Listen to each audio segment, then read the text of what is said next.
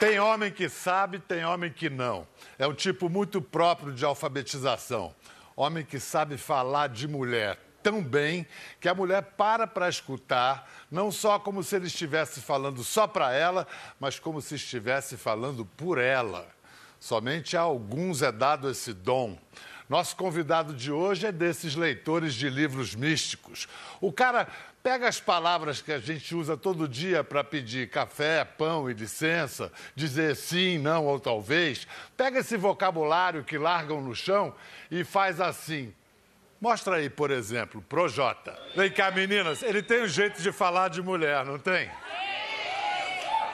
O cara sabe e do parece tá que às vezes ele está falando por vocês, ou, ou é exagero? Tem, tem, um caso clássico na música popular brasileira que é o Chico Buarque, é que fazia músicas que com a voz feminina que as mulheres falam, Pô, como é que esse cara me entende? Você tem essa pegada. Eu, eu, não sei como é que isso aconteceu, não. Eu falo, cara, as pessoas me perguntam, meu, de onde vem isso? Eu não sei. Eu perdi minha mãe muito cedo e fui criado pela minha avó. Você tinha talvez... idade eu tinha sete anos quando minha mãe sofreu um AVC, nove anos quando ela veio a falecer. Muito cedo mesmo. Então, muito é. cedo. Ao mesmo tempo que eu tive essa perda, eu tive um ganho de uma avó incrível, minhas tias que me acolheram e eu acho que eu criei uma, uma conexão muito forte com elas, talvez. Eu apoio muito essa luta que as mulheres têm feito é, ao longo de décadas, mas que agora nos últimos anos tem, tem crescido muito.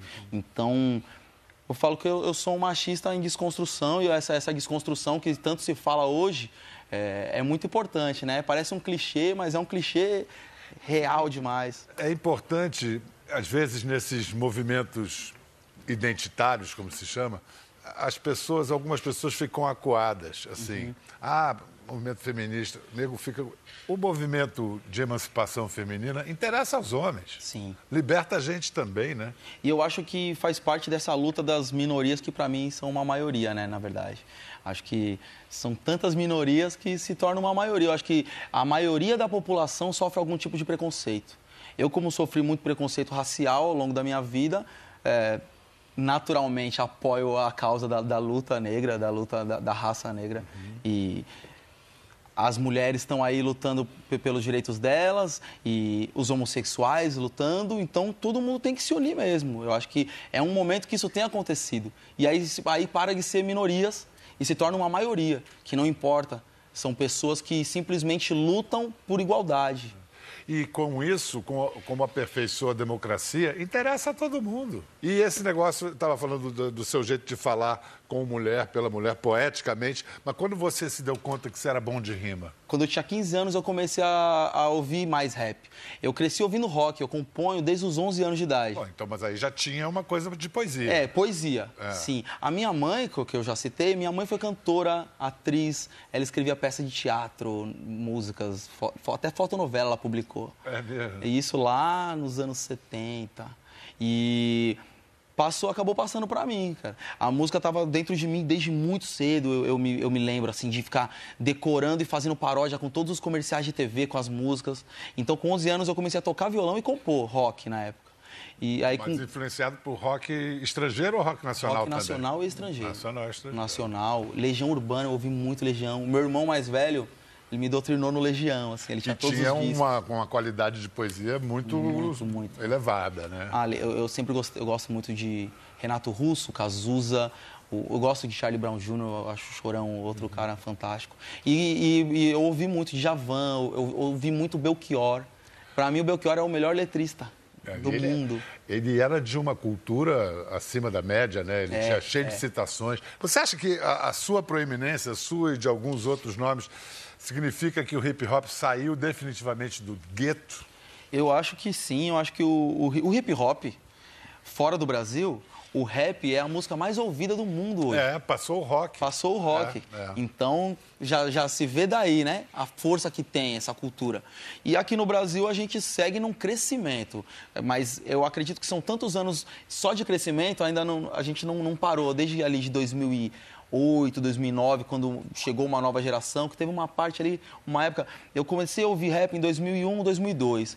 O rap foi muito forte nessa época. Foi quando o Racionais lançou o disco Nada Como Um Dia Após Outro Dia. Aquilo, todas as periferias ouviam rap e aí era tanto na periferia que começou a crescer, como o funk aconteceu. Uhum. Só que, por algum motivo, é, foi uma cena fraca, assim, ela, ela, ela perdeu, perdeu força, ela não, ela não conseguiu se sustentar na, na, na, naquele crescimento.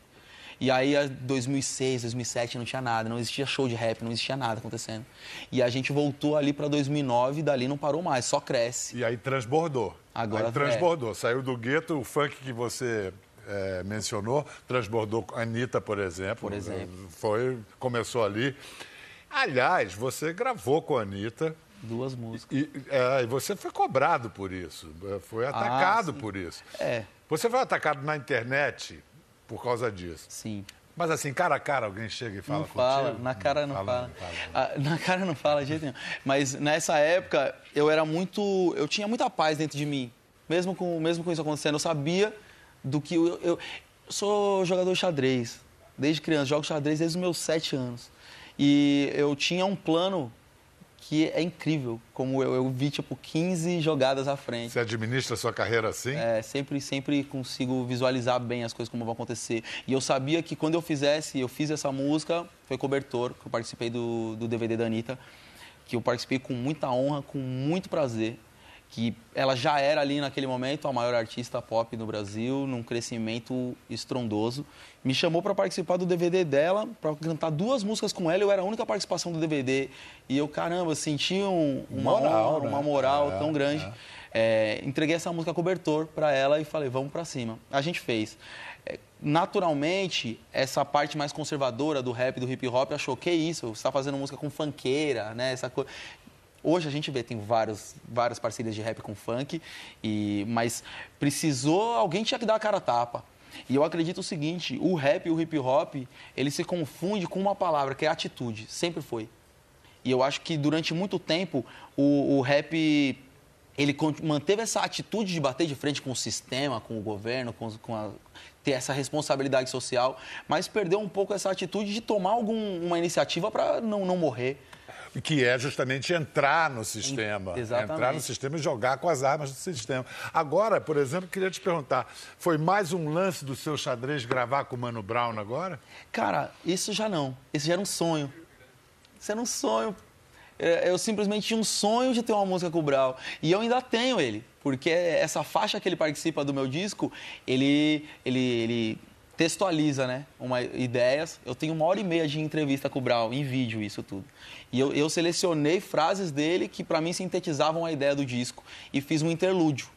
Então, ainda não fiz uma música com ele, ainda quero fazer umas rimas junto com ele ainda, sentar no estúdio, fazer, produzir uma música ainda. Ainda é um sonho. Você agora vai lançar um. tá lançando. Como é que é? Cadê onde é que botaram o meu disco? Aqui.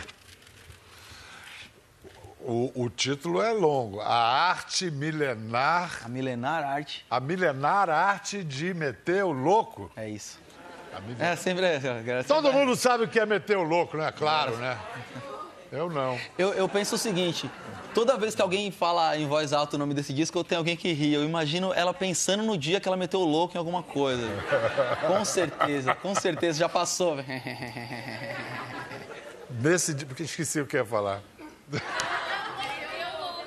Aí, meti o louco, é.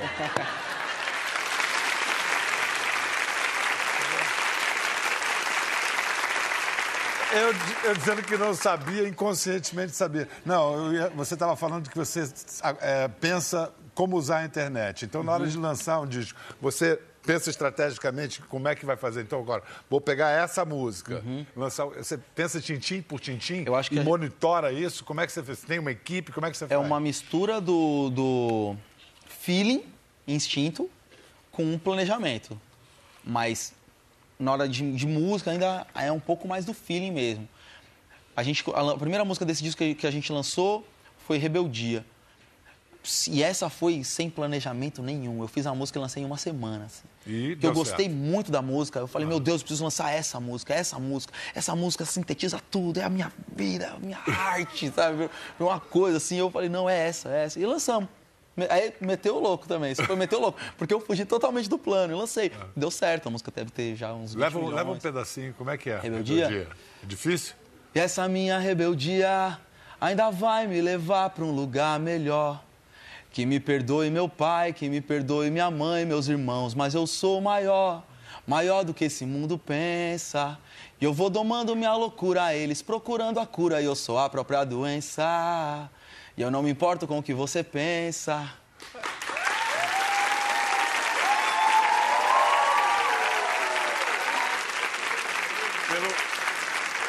Pelo jeito que cantaram junto, deu certo. Ó, aqui, porque o, o, diretor de TV sempre reclama que eu não mostro direito. Aqui, ó. A milenar arte de meter o louco. Então, em poucas palavras, meter o louco é dizer. É isso mesmo. Exatamente. Dizer coisas. dizer coisas. É acreditar, acreditar mais do que os outros. É, eu acredito que se no, 90, 100% das pessoas, 99, to, todas as outras pessoas do mundo não acreditarem no seu objetivo, mas você acreditar 100%, é, é possível, sabe? E na minha, na minha vida foi assim. Quando eu comecei a, a fazer rap, é, era isso, a galera me zoava muito. Eu andava na rua, é, quando a gente começou a cantar rap, eu falo a gente porque eu e os meus amigos ali começamos a, a ouvir rap, cantar. Aí fui lá, peguei um dinheirinho, juntei, comprei uma camisetona, vinha quase no meu joelho, assim, tá ligado? Comprei uma bandana, coloquei um boné de lado aqui, assim, ó, e... uma, uma corrente de, de lata, né, assim. E aí andava na rua, pá, todo yo, yo, assim. E aí a galera ficava assim pra gente, assim. Atirei o pau no gato, mas o gato.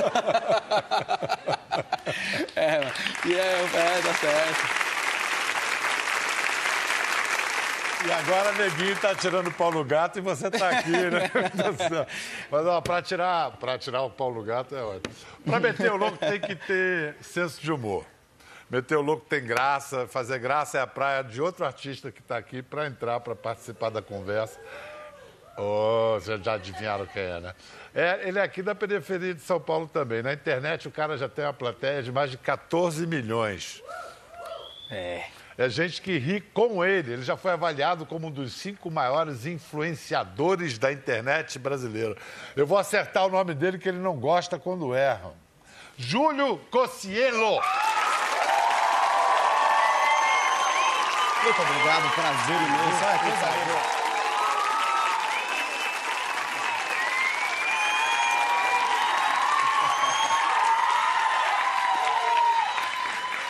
Que honra sentar aqui. Quem quiser deixar ele brabo, chama Cocielo. Não tá? é, porque meu nome, meu nome, é um pouco difícil, eu erro muito. Já me chamaram de Coelho, Cielo. Às vezes me encontram na rua e falei, Cielo, eu falo, não nado não. Fala muito esses negócios. Você descobriu que você era engraçado eh, assim, sem querer? Como é que foi que você percebeu que você fazia os outros rirem? Foi na época da escola que eu fazia muita, muita besteira, né? Você é louco. E aí eu acompanhava muito humorista, tudo. E aí eu, eu sempre mostrava para meus amigos o humor e tal. E, e eles apontavam e falavam: você devia fazer essa parada. Você devia fazer isso, devia. Porque eu imitava bem. Hoje em dia não tem mais. Minha voz já era. Parece que eu peguei um gazelle, engoli ali e vim aqui fazendo entrevista. Quantos anos você tem? É 24. O negócio é o seguinte: o seu canal de YouTube, eu já falei há pouco, são quanto? 14 milhões. 14 milhões, está é. chegando agora 14. É, ultrapassou simplesmente Porta dos Fundos em número de assinantes. Porta dos Fundos, produção, superprodução, esmerada e tal. Bom demais.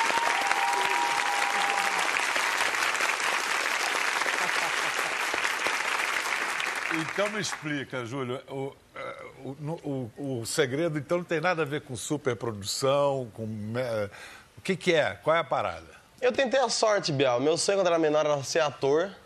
E aí depois eu comecei com o sonho de ser humorista, acompanhando caceta, um monte de gente.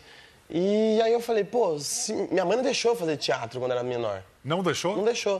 Aí eu falei, agora eu vou dar as caras aqui. Meus amigos tudo apoiando, eu falei, vou tentar. Comecei a fazer o canal no YouTube, não tinha nem câmera, tinha aquelas câmeras de 300 reais, que nem pra tirar foto serve, só é um peso de papel. Comecei a gravar com essa câmera, do jeito que eu acordo, eu gravo, não passo maquiagem, nada. Aliás, eu acho que isso vocês têm em comum. Começaram de maneira bem artesanal. Meteu o louco mesmo. Meteu o louco. É em isso. casa. Você ensinou pra ele meter o louco? É isso. Rapaz, já sabia. Eu sou um cara atualizado. Eu tenho, eu tenho, filhos adolescentes.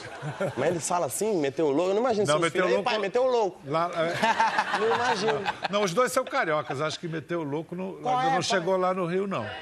Qual é, pai? Tá bom, chegou, tá bom, sei lá. Mas é, você acha que foi determinante esse negócio de ter poucos recursos para você? Acho que sim. É?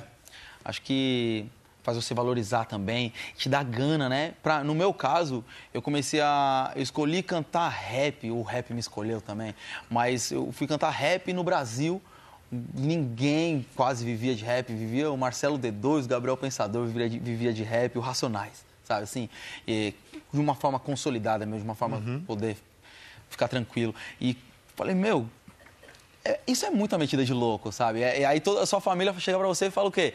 Pô, vai, vai fazer um concurso público, menino. Você é tão inteligente. Nossa, ouvi tanto. Né? Isso é muito. O concurso público é. Minha mãe não deixou eu fazer, eu fazer teatro por quê? Porque ela queria um filho doutor, um filho advogado. É. Pra minha mãe só existe tipo, doutor, advogado e jogador de futebol. Quem inspirou você? Pô, eu, eu, aprendi um negócio que assim, eu já tomei muito choque de realidade. Eu falo pra todo mundo que pra você começar a vida, você precisa ter um choque de realidade, você entender as coisas. Eu, com 14 anos, meu pai morreu. Eu fiquei triste, tristaço, pra baixo.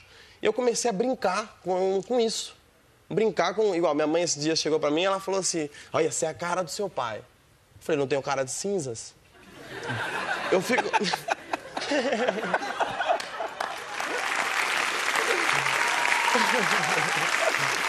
Eu fico.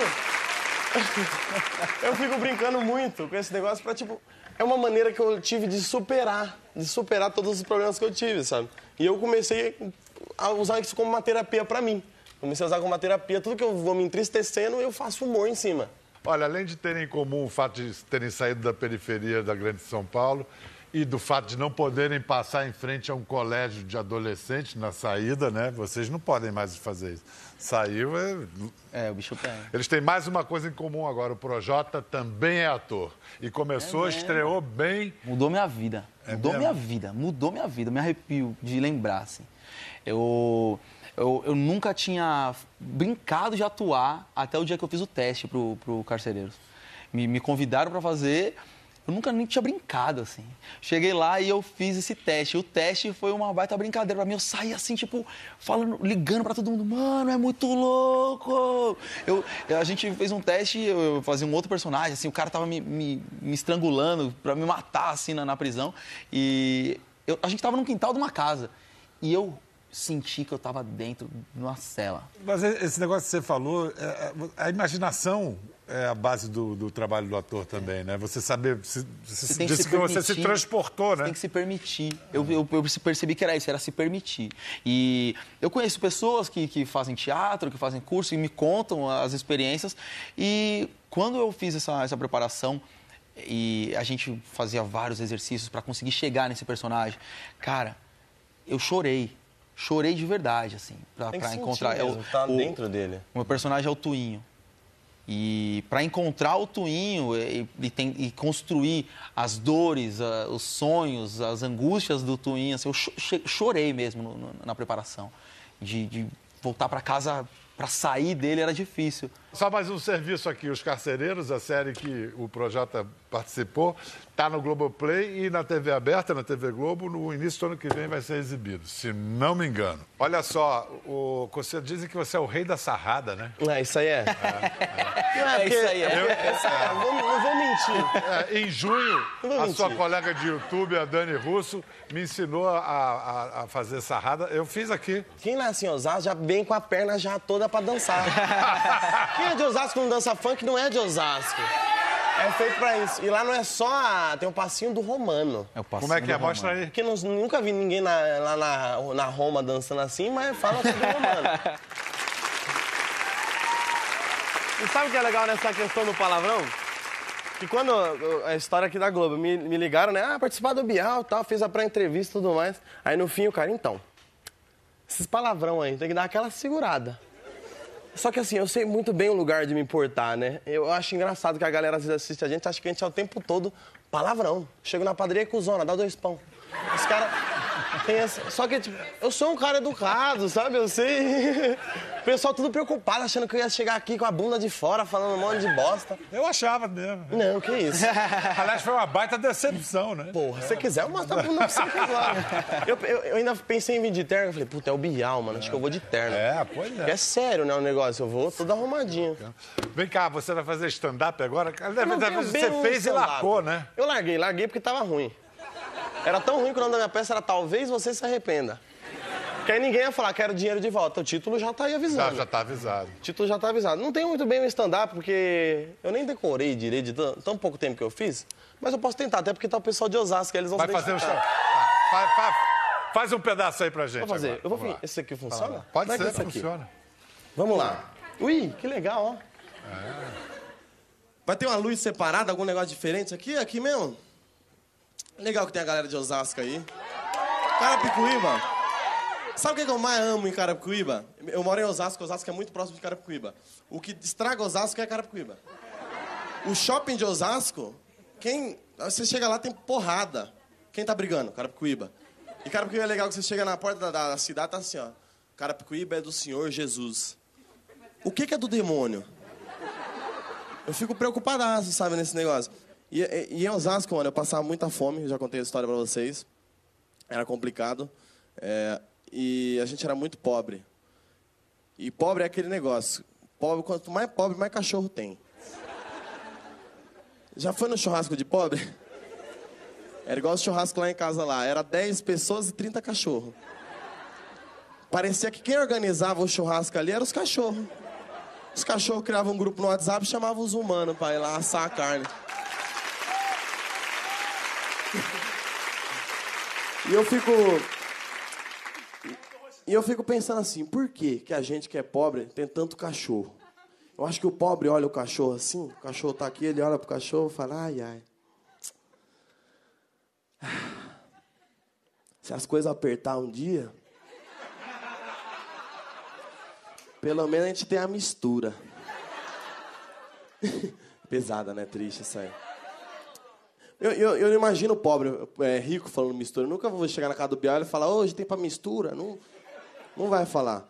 E minha mãe, ela tinha um negócio, ela guardava mistura na Tupperware. Só que assim, a Tupperware é caro.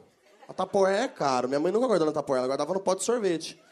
Aí um dia eu cheguei nela e falei, mãe, agora eu quero ver. Você fica falando de Tupperware? Soletra. Ela olhou pra mim, aquele momento dramático, um virando pro outro. Ela falou, Tupperware? Eu falei, Tupperware. Aí ela me deu um tapa. O resto é wear.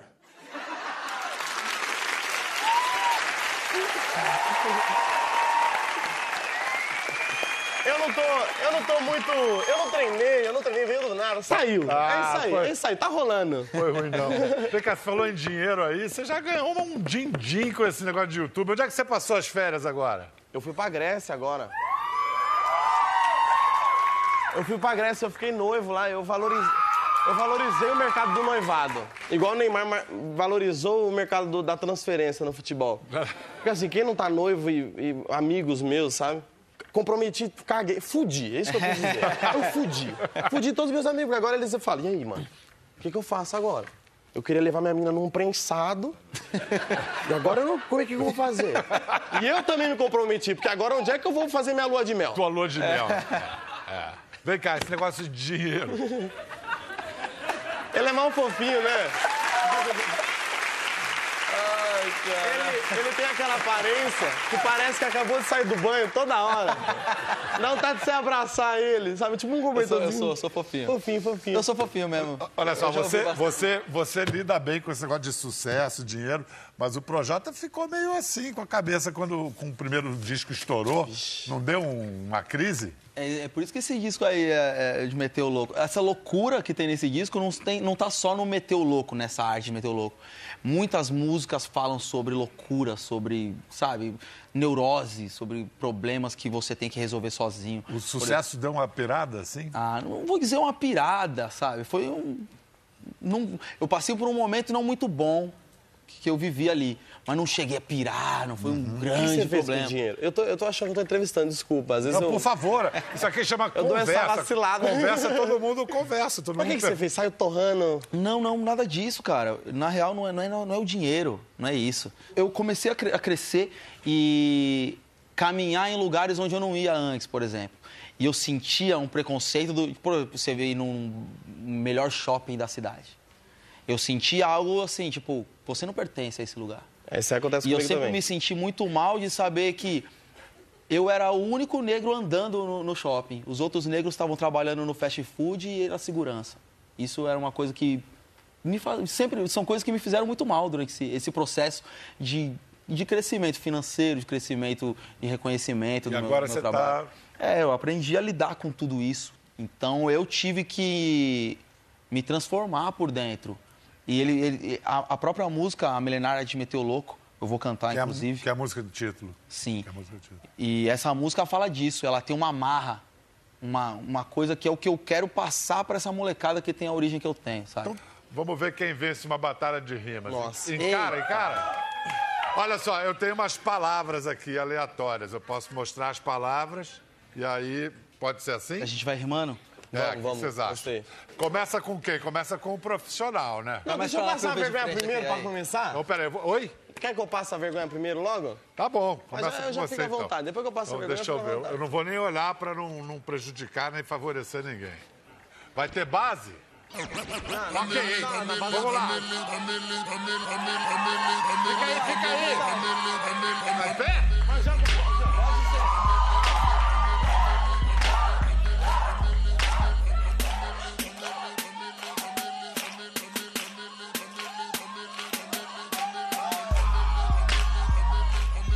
Vamos lá, começar minha rima agora. Eu não quero saber que essas minas não histeria. Porque eu rimo histeria com bactéria. Eu esqueci o acento, mas na moral, daqui a pouco eu vou ali e sento, porque o projeto tá aqui preparado pra me humilhar. Então vamos lá, Bial, manda a próxima carta, pode ir pá. Eu quero ver agora o que tem pra mim. Um ovo frito, hum, já comi.